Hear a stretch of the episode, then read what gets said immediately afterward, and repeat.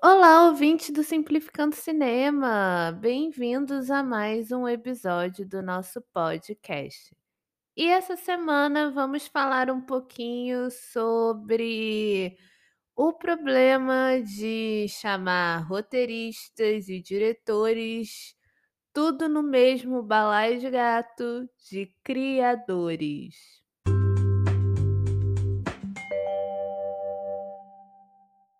Bom, como que surgiu essa polêmica num primeiro momento, né?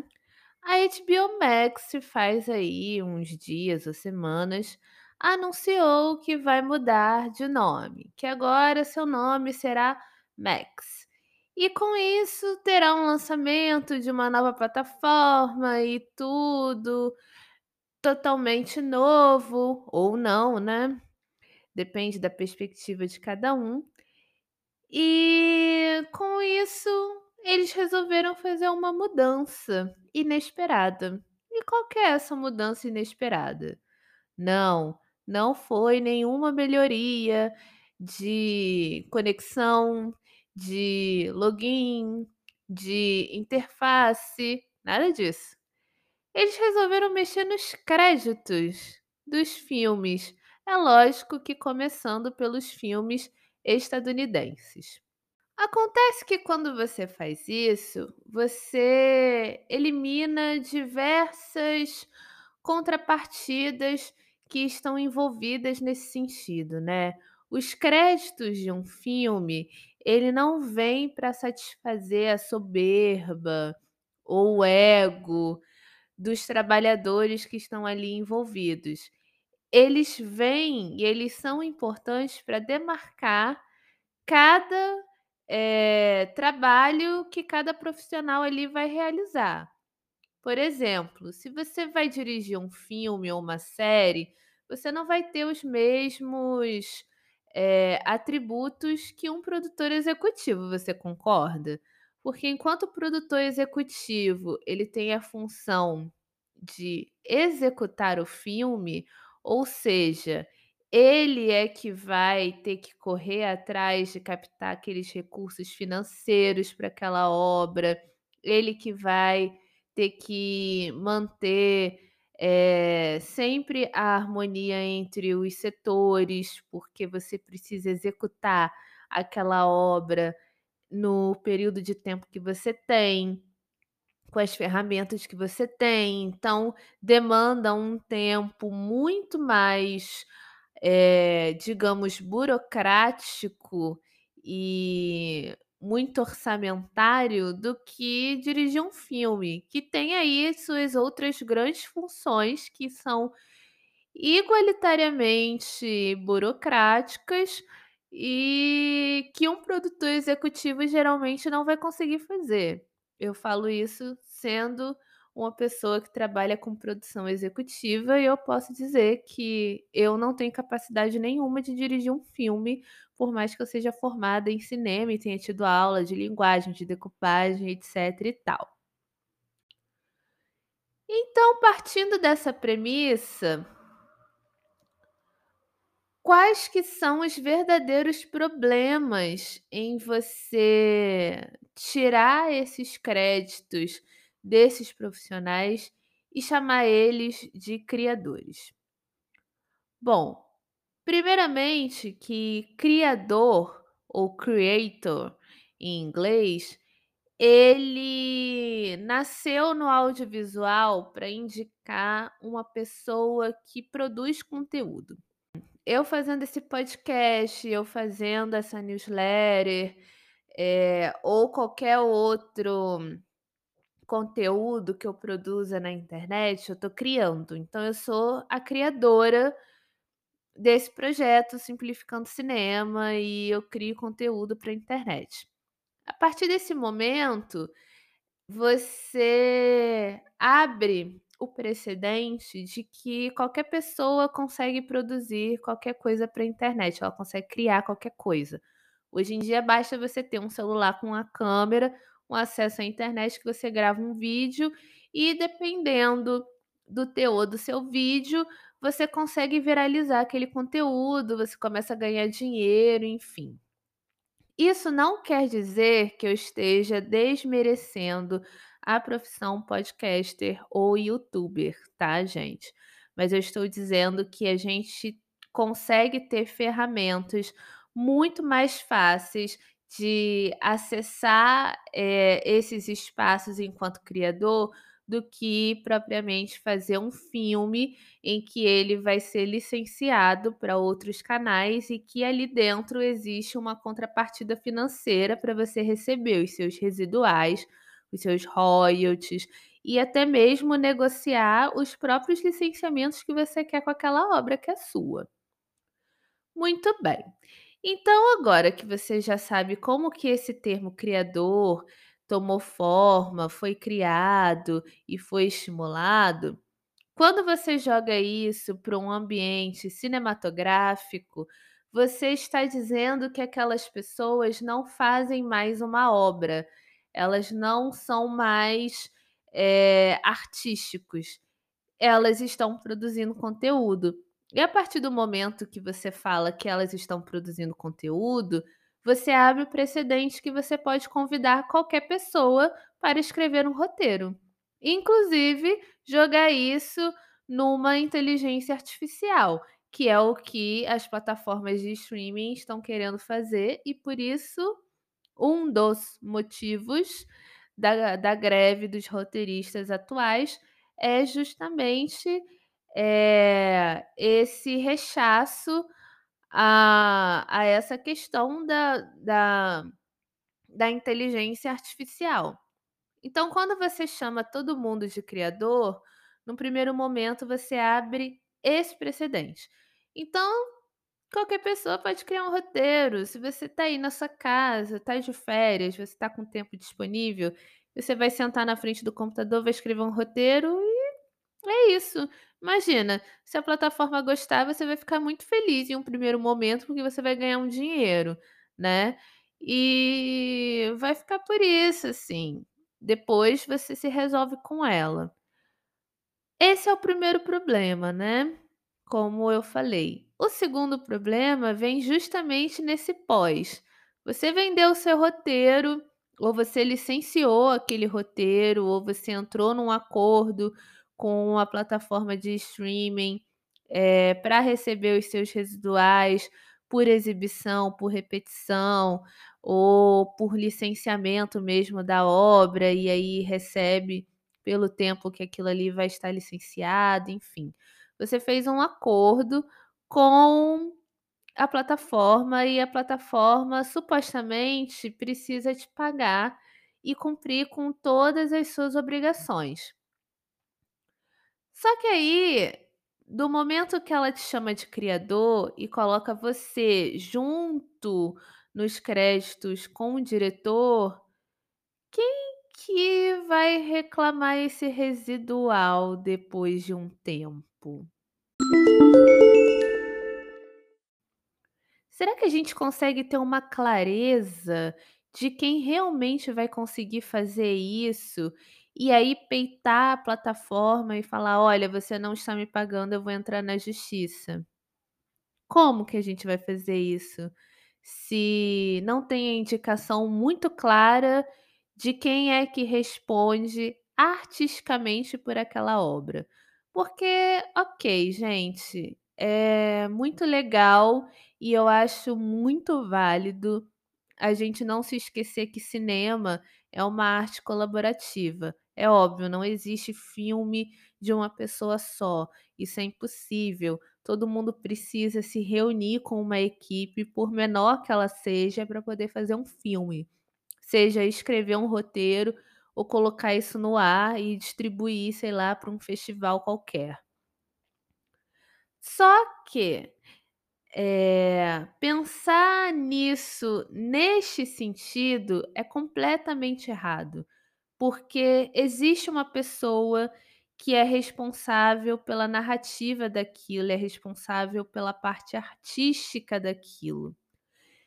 E do momento que ela coloca o nome dela como criadora, como autora daquela obra, ela precisa receber o devido. E é por isso que os roteiristas estão lutando pelos seus direitos agora na rua, com essa greve que não tem a menor perspectiva de acabar tão cedo. Então você precisa delimitar isso muito bem, porque você precisa respeitar aquela pessoa nesse segundo momento da obra, entendeu? Se ela que responde pelaquela obra, ela precisa ser ouvida e ela precisa ser respeitada. A partir do momento que você coloca roteiristas, diretores e até produtores, se não me engano, no mesmo crédito de criadores, realmente quem é que vai peitar chamar um advogado para receber, eh, para resolver, né, no caso, a questão do dos royalties que você tem que receber. É muito complicado você fazer isso, né, então, você chamar de criador, para mim é só mais um passo para você esvaziar o sentido artístico daquela obra. É mais uma maneira de você tirar das mãos do trabalhador a possibilidade dele reclamar com alguém, seja o sindicato, seja o advogado, seja, sei lá, algum outro grupo de pessoas que estão se reunindo para fazer uma cobrança e delimitar que aquilo ali precisa ser pago para você.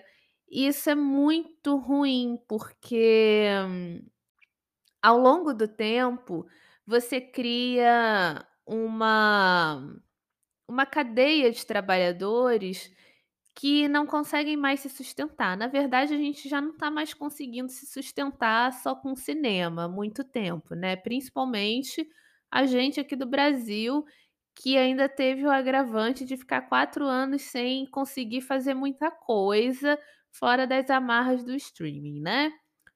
Eh, então você sucateia a profissão ao máximo, ao ponto de que você não tem mais um trabalho de tanta qualidade, porque o seu roteirista, como ele não tem perspectiva de ganhos muito grandes ali, ele vai trabalhar no seu roteiro, ao mesmo tempo que ele vai estar trabalhando em outros lugares, vai estar escrevendo texto para internet, vai estar, sei lá, trabalhando numa agência de marketing, vai estar fazendo alguma outra coisa ou algumas outras coisas para poder complementar a renda dele. E aí, o que que acontece? Isso esbarra até na percepção do público no final das contas, porque no primeiro momento, como você tem essa dinâmica acelerada de postar conteúdo a todo momento, que é algo que as plataformas de streaming trouxeram com muita força pra gente, você meio que não percebe, tipo, você vai ver uma série, não vai gostar tanto, vai deixar pra lá, mas isso vai começar a incomodar as séries que você gosta de assistir, as séries que você se engaja de assistir. Então vocês imaginem, eu agora que estou viciada em Breaking Bad e eu acho fenomenal a narrativa da série, o jeito que ela é conduzida episódio por episódio, que te amarra, te deixa ali absorto naquele universo.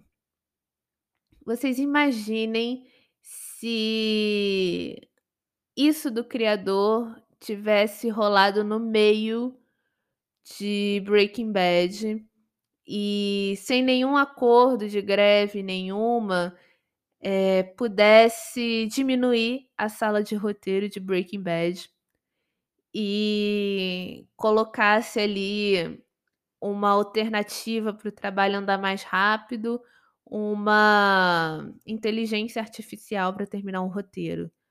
Será mesmo que teria o mesmo impacto? Ou você colocar um roteirista ali dentro que está ocupado com mais outros 2 trabalhos, porque ele precisa ganhar dinheiro, será que realmente Breaking Bad teria o mesmo impacto que tem?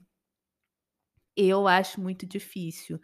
E provavelmente você que está me ouvindo deve estar se respondendo: "Nossa, claro que não", porque é um trabalho super bem elaborado, super bem pensado, eles tiveram salas de roteiro e núcleos criativos para pensar a série ponto a ponto, e isso conta é, tempo e trabalho bem feito, etc.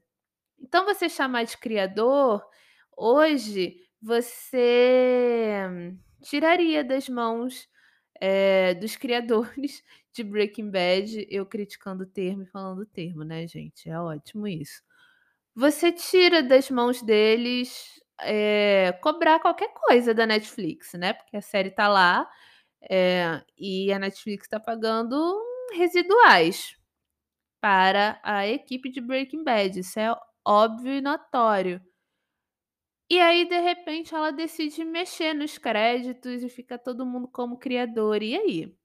Será mesmo que vai todo mundo continuar recebendo? Ou isso não é uma artimanha da própria plataforma em diminuir o, o valor do residual que precisa pagar? Ou às vezes nem pagar nada.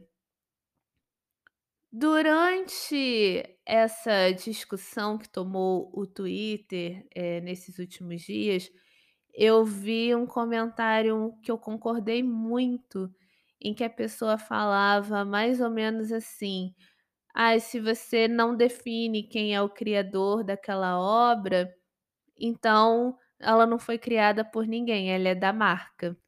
E é isso que as plataformas de streaming querem. Elas querem que você continue pensando que o original Netflix é um filme da Netflix e não um filme da Marina, do Felipe, do Matheus, da Joyce. Tô jogando nomes completamente aleatórios. Não é um filme de uma produtora brasileira independente ou não independente. Não é um filme elaborado por um grande roteirista do mercado. Não é uma série feita pelo Pedro Cardoso. Vocês entendem? É o apagamento da profissão e a tomada de poder muito pior pelas plataformas. E isso eu acho que no fim das contas acaba se chocando até com a nossa discussão recente, né, da internet sobre crítico de cinema não poder falar mal de um filme só porque tem representatividade negra. Eh, e você vicia o seu telespectador numa dinâmica muito acelerada de consumo, que é justamente isso. Ele começa a encarar como conteúdo e não mais como obra. E aí eh, fica aquela coisa, né, "Bom, consumi isso hoje, vou consumir aquilo lá amanhã e não sei quem me deu isso aqui, eu só sei o que tá na tela", assim. Então você passa a pensar, eh, de acordo com o que a plataforma realmente quer que você pense, que você tá ali para se divertir e que aquilo ali é o ápice da representatividade e o ápice do que o cinema pode te entregar. E quando te perguntarem alguma coisa sobre isso, você não vai saber responder, porque você vai estar absorto numa ideia completamente mentirosa de inclusão, que ela começa justamente nos créditos do filme e vai acabar com que eles entregam para você diretamente em tela.